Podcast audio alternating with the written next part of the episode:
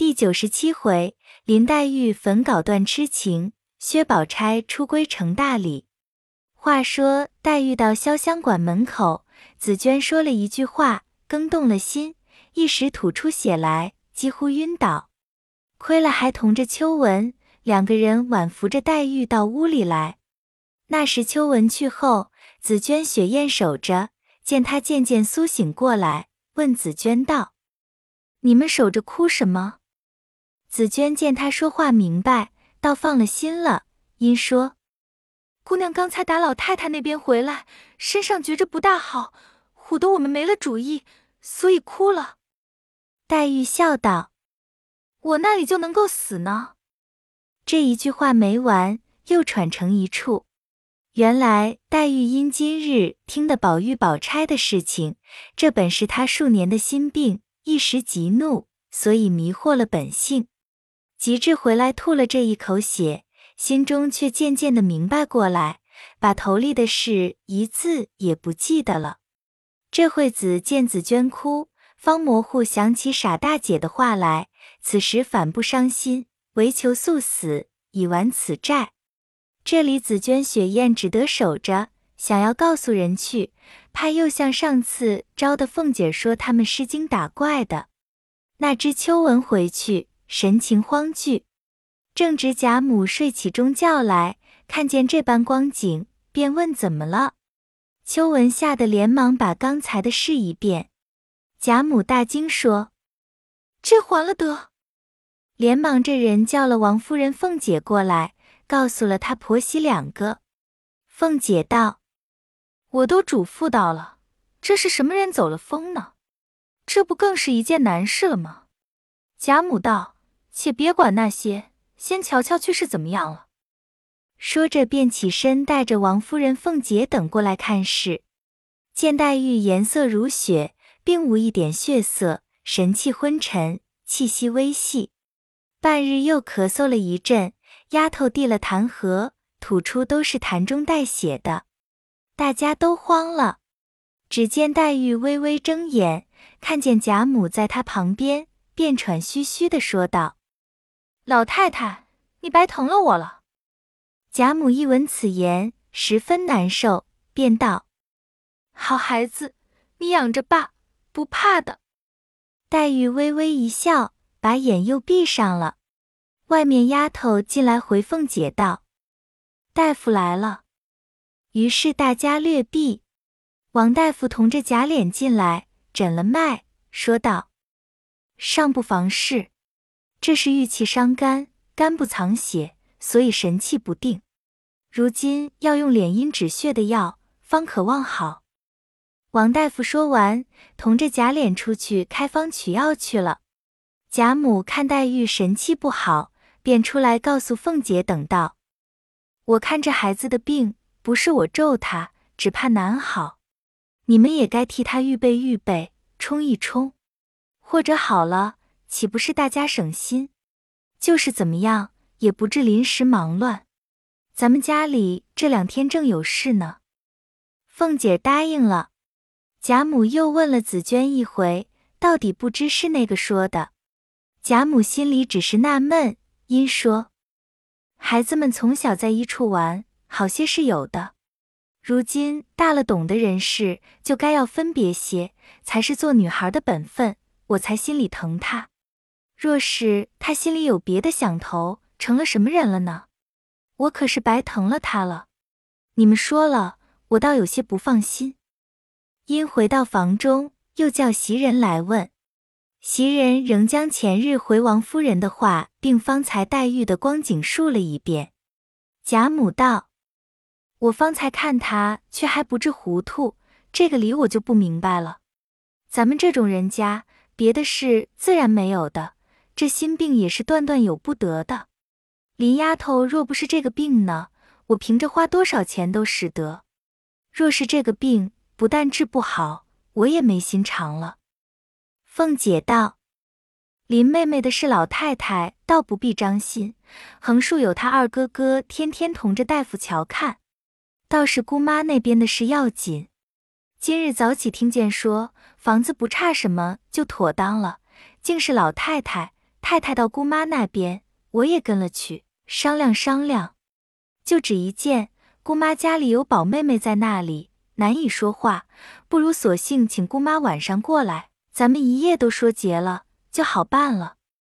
贾母、王夫人都道：“你说的是，今日晚了，明日饭后咱们娘们就过去。”说着，贾母用了晚饭，凤姐同王夫人各自归房，不提。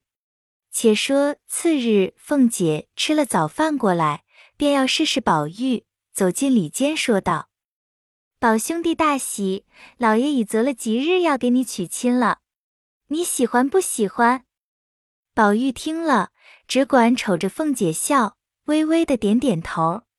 凤姐笑道：“给你娶林妹妹过来好不好？”宝玉却大笑起来。凤姐看着也断不透他是明白是糊涂，因又问道：“老爷说你好了才给你娶林妹妹呢，若还是这么傻，便不给你娶了。”宝玉忽然正色道：“我不傻，你才傻呢。”说着便站起来说：“我去瞧瞧林妹妹，叫她放心。”凤姐忙扶住了，说：“林妹妹早知道了。”她如今要做新媳妇了，自然害羞，不肯见你的。宝玉道：“娶过来，她到底是见我不见？”凤姐又好笑又着忙，心里想：袭人的话不差，提了林妹妹，虽说仍旧说些疯话，却觉得明白些。若真明白了，将来不是林妹妹打破了这个灯火，那饥荒才难打呢。便忍笑说道：“你好好的便见你，若是疯疯癫癫的，他就不见你了。”宝玉说道：“我有一个心，钱儿已交给林妹妹了，她要过来，横竖给我带来，还放在我肚子里头。”凤姐听着尽是疯话，便出来看着贾母笑。贾母听了，又是笑又是疼，便说道：“我早听见了。”如今且不用理他，叫袭人好好的安慰他。咱们走吧。说着，王夫人也来，大家到了薛姨妈那里，只说惦记着这边的事来瞧瞧。薛姨妈感激不尽，说些薛蟠的话。喝了茶，薛姨妈才要人告诉宝钗。凤姐连忙拦住说：“姑妈不必告诉宝妹妹。”又向薛姨妈陪笑说道。老太太此来，一则为乔姑妈，二则也有句要紧的话，特请姑妈到那边商议。薛姨妈听了，点点头说：“是了。”于是大家又说些闲话，便回来了。当晚，薛姨妈果然过来，见过了贾母，到王夫人屋里来，不免说起王子腾来，大家落了一回泪。薛姨妈便问道。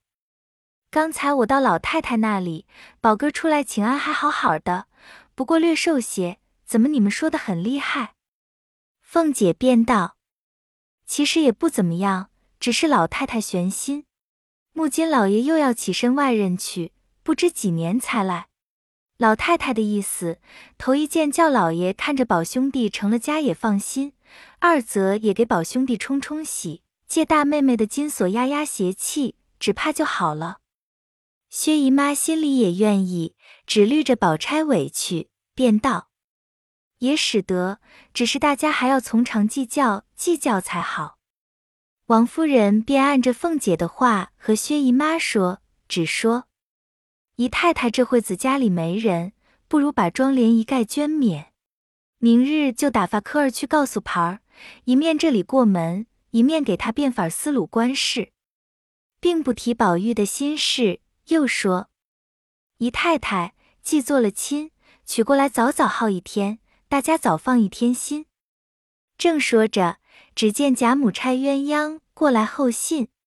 薛姨妈虽恐宝钗委屈，然也没法儿。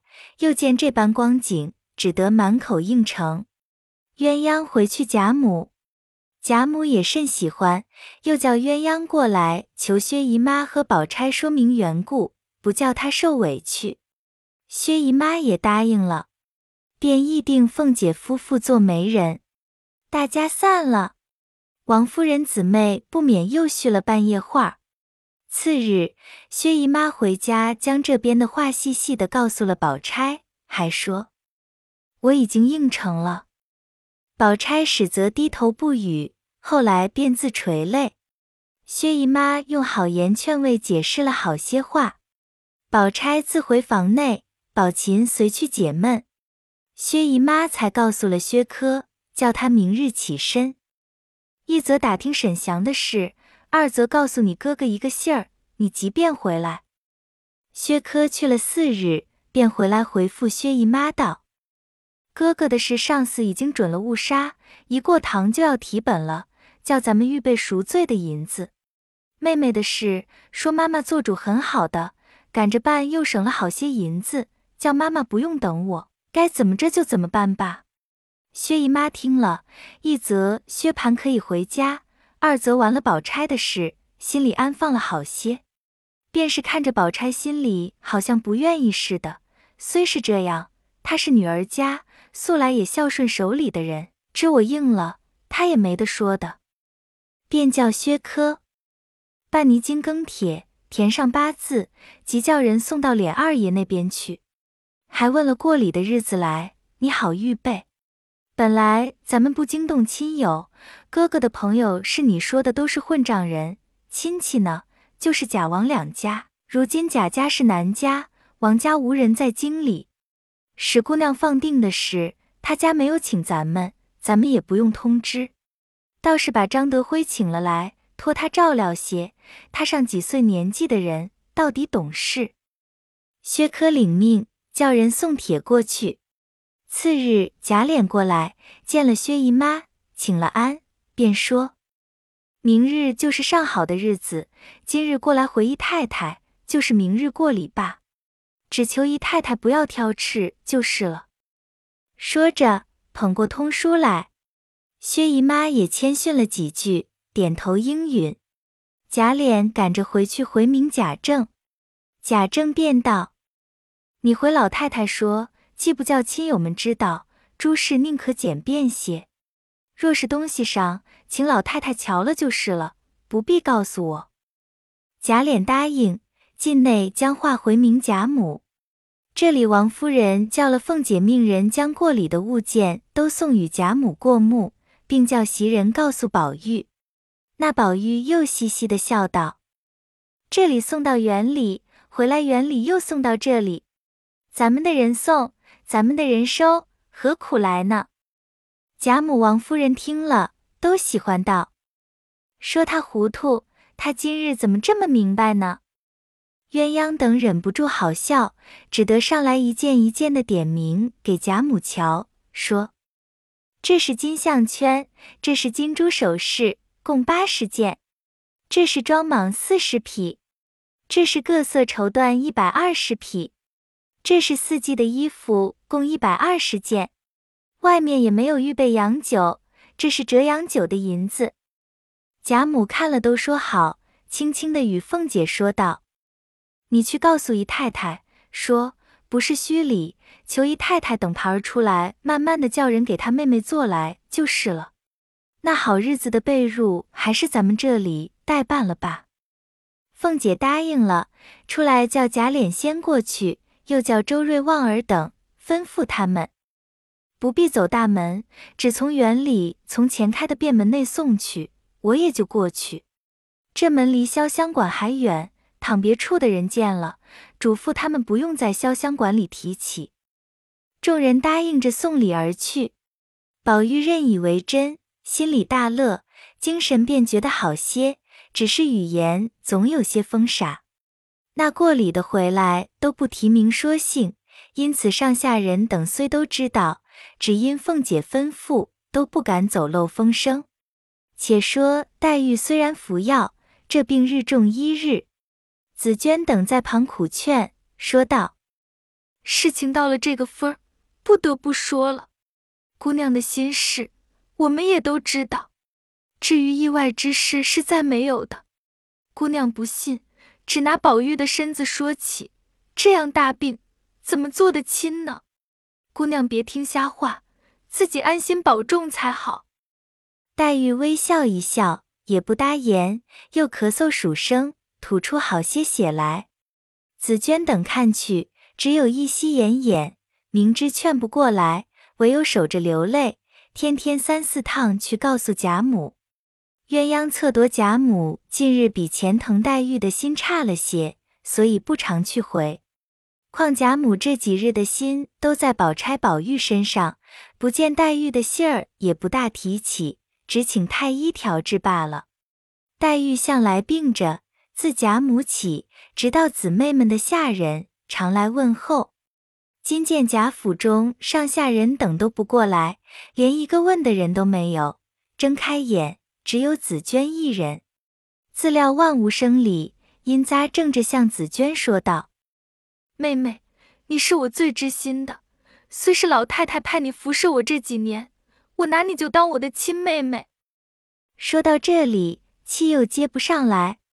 紫娟听了一阵心酸，早哭得说不出话来。迟了半日，黛玉又一面喘一面说道：“紫娟妹妹，我躺着不受用，你扶起我来，靠着坐坐才好。”紫娟道：“姑娘的身上不大好，起来又要抖搂着了。”黛玉听了。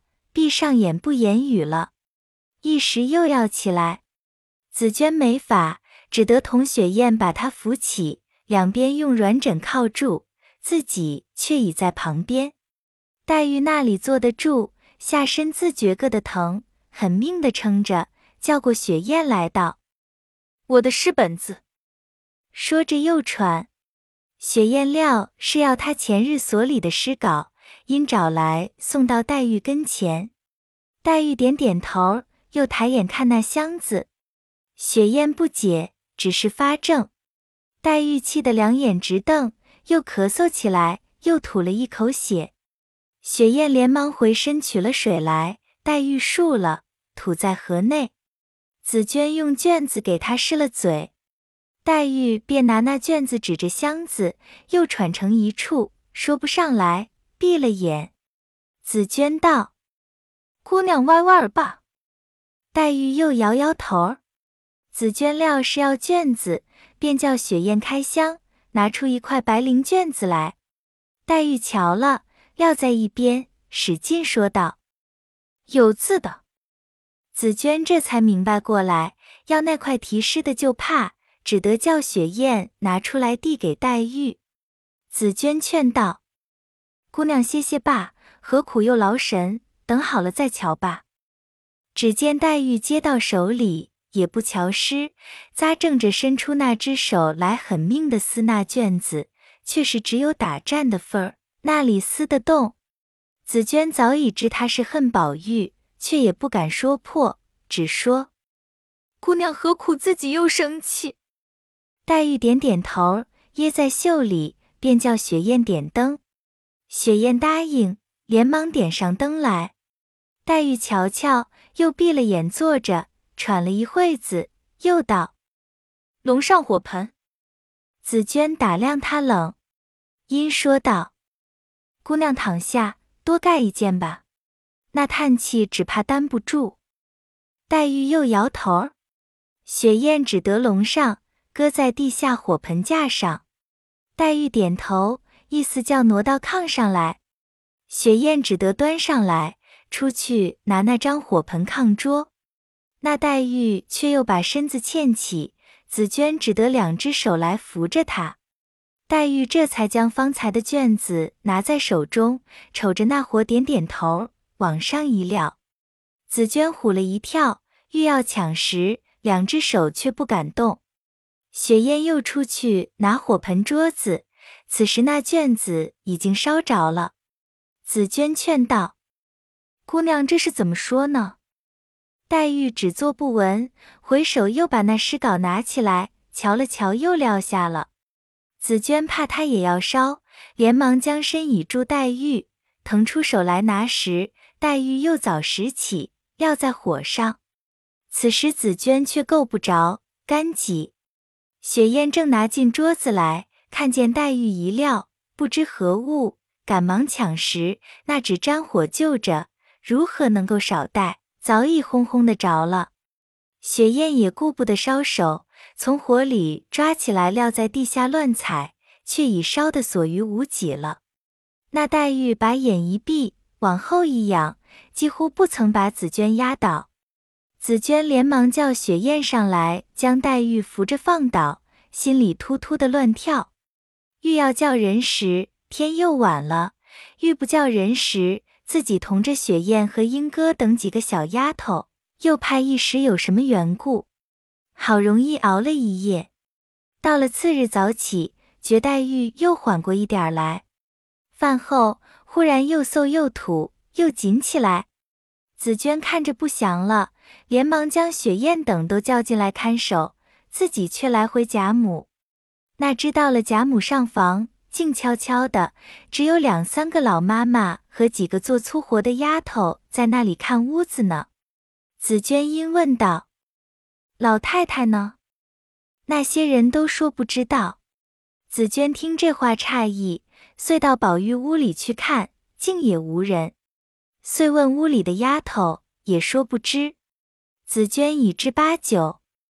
但这些人怎么竟这样狠毒冷淡？又想到黛玉这几天竟连一个人问的也没有，越想越悲，索性激起一腔闷气来，一扭身便出来了。自己想了一想，今日倒要看看宝玉是何形状，看他见了我怎么样过得去。那一年我说了一句谎话，他就疾病了，今日竟公然做出这件事来。可知天下男子之心，真真是冰寒雪冷，令人切齿的。一面走，一面想，早已来到怡红院，只见院门虚掩，里面却又寂静的很。紫鹃忽然想到，她要娶亲，自然是有新屋子的，但不知她这新屋子在何处。正在那里徘徊瞻顾，看见墨雨飞跑，紫鹃便叫住他。墨雨过来，笑嘻嘻的道：“姐姐在这里做什么？”紫鹃道：“我听见宝二爷娶亲，我要来看看热闹。谁知不在这里，也不知是今儿。”墨雨悄悄的道：“我这话只告诉姐姐，你可别告诉雪雁他们。上头吩咐了，连你们都不叫知道呢。就是今日夜里娶，那里是在这里。”老爷派琏二爷另收拾了房子了。说着又问：“姐姐有什么事吗？”紫鹃道：“没什么事，你去罢。”墨雨仍旧飞跑去了。紫娟自己也发了一回呆，忽然想起黛玉来，这时候还不知是死是活，因两泪汪汪，咬着牙发狠道：“宝玉，我看他明死了，你算是躲得过不见了。”你过了你那如心如意的事儿，拿什么脸来见我？一面哭一面走，呜呜咽咽的自回去了。还未到潇湘馆，只见两个小丫头在门里往外探头探脑的，一眼看见紫鹃，那一个便嚷道：“那不是紫鹃姐姐来了吗？”紫鹃知道不好了，连忙摆手而不叫嚷，赶忙进去看时，只见黛玉肝火上炎。两拳红赤，紫鹃觉得不妥，叫了黛玉的奶妈王奶奶来，一看，她便大哭起来。这紫鹃因王奶妈有些年纪，可以仗个胆儿，谁知竟是个没主意的人，反倒把紫鹃弄得心里七上八下。忽然想起一个人来，便命小丫头急忙去请。你道是谁？原来紫鹃想起李公才是个双居，今日宝玉结亲，他自然回避。况且园中诸事向戏里玩料理，所以打发人去请他。李纨正在那里给贾兰改诗，冒冒失失的见一个丫头进来回说：“大奶奶，只怕林姑娘好不了，那里都哭呢。”李纨听了，吓了一大跳，也来不及问了。连忙站起身来，便走。素云、碧月跟着，一头走着，一头落泪，想着姐妹在一处一场，更见她那容貌才情，真是寡二少双，唯有青女素娥可以仿佛一二，竟这样小小的年纪就做了北邙乡女。偏偏凤姐想出一条偷梁换柱之计，自己也不好过潇湘馆来，竟未能少尽姊妹之情，真真可怜可叹。一头想着，已走到潇湘馆的门口，里面却又寂然无声。李纨倒着起忙来，想来必是已死，都哭过了。那一亲未知装过妥当了没有？连忙三步两步走进屋子来。里间门口一个小丫头已经看见，便说：“大奶奶来了。”紫娟忙往外走，和李纨走了个对脸。李纨忙问：“怎么样？”紫娟欲说话时，唯有喉中哽咽的份儿，却一字说不出。那眼泪疑似断线珍珠一般，只将一只手回过去，指着黛玉。李纨看了紫娟这般光景，更觉心酸，也不再问，连忙走过来。看时，那黛玉已不能言。李纨轻轻叫了两声，黛玉却还微微的开眼，似有知识之状，但只眼皮嘴唇微有动意，口内尚有出入之息，却要一句话，一点泪也没有了。李纨回身见紫娟不在跟前，便问雪雁。雪雁道：“她在外头屋里呢。”李纨连忙出来，只见紫娟在外间空床上躺着，颜色青黄，闭了眼，只管流泪。那鼻涕眼泪把一个砌花锦边的褥子已湿了碗大的一片。李纨连忙唤她，那紫娟才慢慢的睁开眼，欠起身来。李纨道：“傻丫头，这是什么时候？”且只顾哭你的，林姑娘的衣襟还不拿出来给她换上，还等多早晚呢？难道她个女孩家，你还叫她赤身露体惊着来光着去吗？紫娟听了这句话，一发止不住痛哭起来。李纨一面也哭，一面着急，一面拭泪，一面拍着紫娟的肩膀说：“好孩子，你把我的心都哭乱了，快着收拾他的东西吧。”再迟一会子就了不得了。正闹着，外边一个人慌慌张张跑进来，倒把李纨唬了一跳。看时却是平儿，跑进来看见这样，只是呆磕磕的发怔。李纨道：“你这会子不在那边，做什么来了？”说着，林之孝家的也进来了。平儿道：“奶奶不放心，叫来瞧瞧。”既有大奶奶在这里，我们奶奶就只顾那一头了。李纨点点头，平儿道：“我也见见林姑娘。”说着，一面往里走，一面早已流下泪来。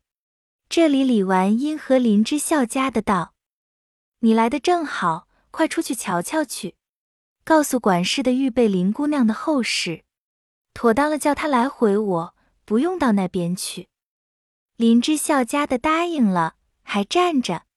李纨道：“还有什么话呢？”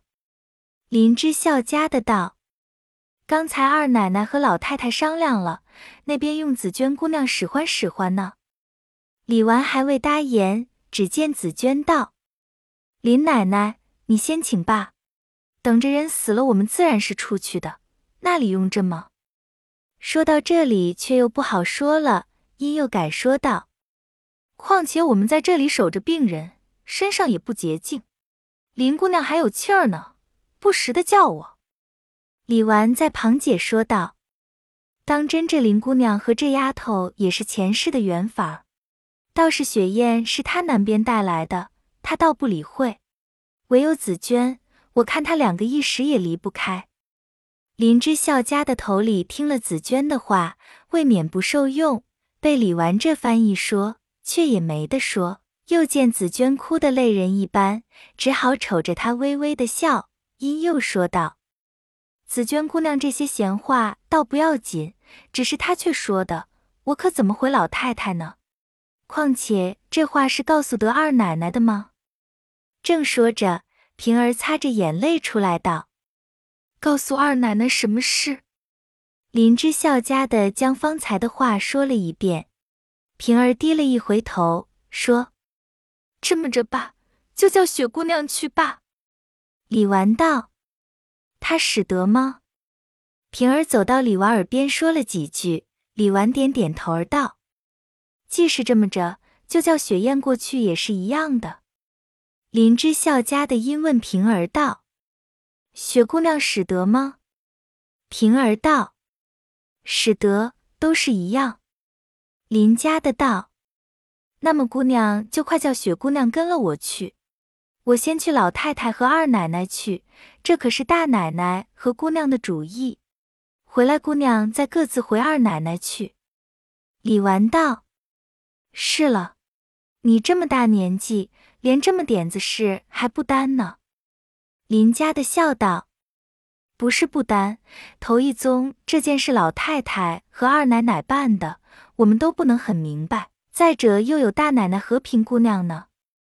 说着，平儿已叫了雪雁出来。原来雪雁因这几日嫌他小孩子家懂得什么，便也把心冷淡了。况且听是老太太和二奶奶叫，也不敢不去，连忙收拾了头。平儿叫他换了新鲜衣服，跟着林家的去了。随后，平儿又和李纨说了几句话。李纨又嘱咐平儿打那么催着林之孝家的，叫他男人快办了来。平儿答应着出来，转了个弯子，看见林家的带着雪雁在前头走呢，赶忙叫住道：“我带了他去罢，你先告诉林大爷办林姑娘的东西去罢。奶奶那里我踢回就是了。”那林家的答应着去了。这里平儿带了雪雁到了新房子里。回明了自去办事。却说雪雁看见这般光景，想起她家姑娘，也未免伤心，只是在贾母、凤姐跟前不敢露出。因又想到，也不知用我做什么，我且瞧瞧。宝玉一日家和我们姑娘好的蜜里调油，这时候总不见面了，也不知是真病假病，怕我们姑娘不依，他假说丢了玉。装出傻子样来，叫我们姑娘寒了心，他好取宝姑娘的意思。我看看他去，看他见了我傻不傻？莫不成街还装傻吗？一面想着，已溜到里间屋子门口，偷偷的瞧。这时宝玉虽因失玉昏聩，但只听见娶了黛玉为妻，真乃是从古至今天上人间第一件畅心满意的事了。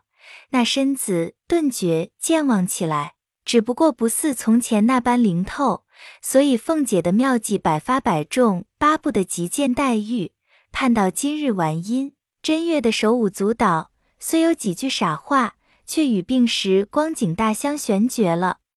雪雁看了，又是生气又是伤心。他那里晓得宝玉的心事，便各自走开。这里，宝玉便叫袭人快快给他装新，坐在王夫人屋里，看见凤姐尤是忙忙碌碌，再盼不到及时，只管问袭人道：“林妹妹打园里来，为什么这么费事，还不来？”袭人忍着笑道：“等好时辰。”回来又听见凤姐与王夫人道：“虽然有福，外头不用鼓乐。”咱们南边规矩要拜堂的，冷清清使不得。我传了家内学过音乐、管过戏子的那些女人来吹打，热闹些。王夫人点头说：“使得。”一时大轿从大门进来，家里戏乐迎出去，十二对宫灯排着进来，倒也新鲜雅致。宾相请了新人出轿，宝玉见新人蒙着盖头。喜娘披着红扶着，下手扶新人的你道是谁？原来就是雪雁。宝玉看见雪雁，有想，因何紫娟不来，倒是她呢？又想到，是了，雪雁原是他南边家里带来的，紫娟仍是我们家的，自然不必带来。因此见了雪雁，竟如见了黛玉的一般欢喜。宾相赞礼拜了天地。请出贾母受了四拜，后请贾政夫妇登堂行礼毕，送入洞房，还有坐床撒帐等事，俱是按金陵旧例。贾政原为贾母做主，不敢违拗，不信冲喜之说。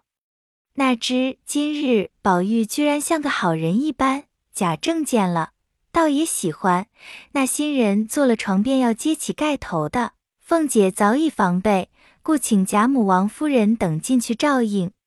宝玉此时到底有些傻气，便走到新人跟前说道：“妹妹身上好了，好些天不见了，盖着这劳什子做什么？”玉带要接去，反把贾母急出一身冷汗来。宝玉又转念一想道：“林妹妹是爱生气的，不可造次。”又歇了一歇，仍是按捺不住，只得上前接了。喜娘揭去盖头，雪雁走开，婴儿等上来伺候。宝玉睁眼一看，好像宝钗，心里不信，自己一手持灯，一手擦眼，一看可不是宝钗吗？只见她盛装艳服，风肩束软体，环低鬓妥，眼细微，真是荷粉露垂，杏花烟润了。宝玉发了一回怔，又见婴儿立在旁边。不见了雪雁，宝玉此时心无主意，自己反以为是梦中了，呆呆的只管站着。众人接过灯去，扶了宝玉，仍旧坐下，两眼直视，半语全无。贾母恐他病发，亲自扶他上床。凤姐尤是请了宝钗进入里间床上坐下，宝钗此时自然是低头不语。宝玉定了一回神。见贾母、王夫人坐在那边，便轻轻的叫袭人道：“我是在那里呢，这不是做梦吗？”袭人道：“你今日好日子，什么梦不梦的混说？老爷可在外头呢？”宝玉悄悄的拿手指着道：“坐在那里这一位美人是谁？”袭人握了自己的嘴，笑得说不出话来，歇了半日，才说道。是新娶的二奶奶，众人也都回过头去，忍不住的笑。宝玉又道：“好糊涂，你说二奶奶到底是谁？”袭人道：“宝姑娘。”宝玉道：“林姑娘呢？”袭人道：“老爷做主娶的是宝姑娘，怎么混说起林姑娘来？”宝玉道：“我才刚看见林姑娘了吗？”还有雪雁呢，怎么说没有？你们这都是做什么玩呢？凤姐便走上来，轻轻的说道：“宝姑娘在屋里坐着呢，别混说，回来得罪了她，老太太不依的。”宝玉听了，这会子糊涂更厉害了。本来原有昏聩的病，加以今夜神出鬼没，更叫他不得主意，便也不顾别的了。口口声声只要找林妹妹去，贾母等上前安慰，无奈她只是不懂，又有宝钗在内，又不好明说。知宝玉旧病复发，也不讲明，只得满屋里点起安息香来，定住他的神魂，扶他睡下。众人鸦雀无闻，停了片时，宝玉便昏沉睡去，贾母等才得略略放心。只好坐以待旦，叫凤姐去请宝钗安歇。宝钗置若罔闻，也便合衣在内暂歇。贾政在外，未知内里缘由，只就方才眼见的光景想来，心下倒放宽了。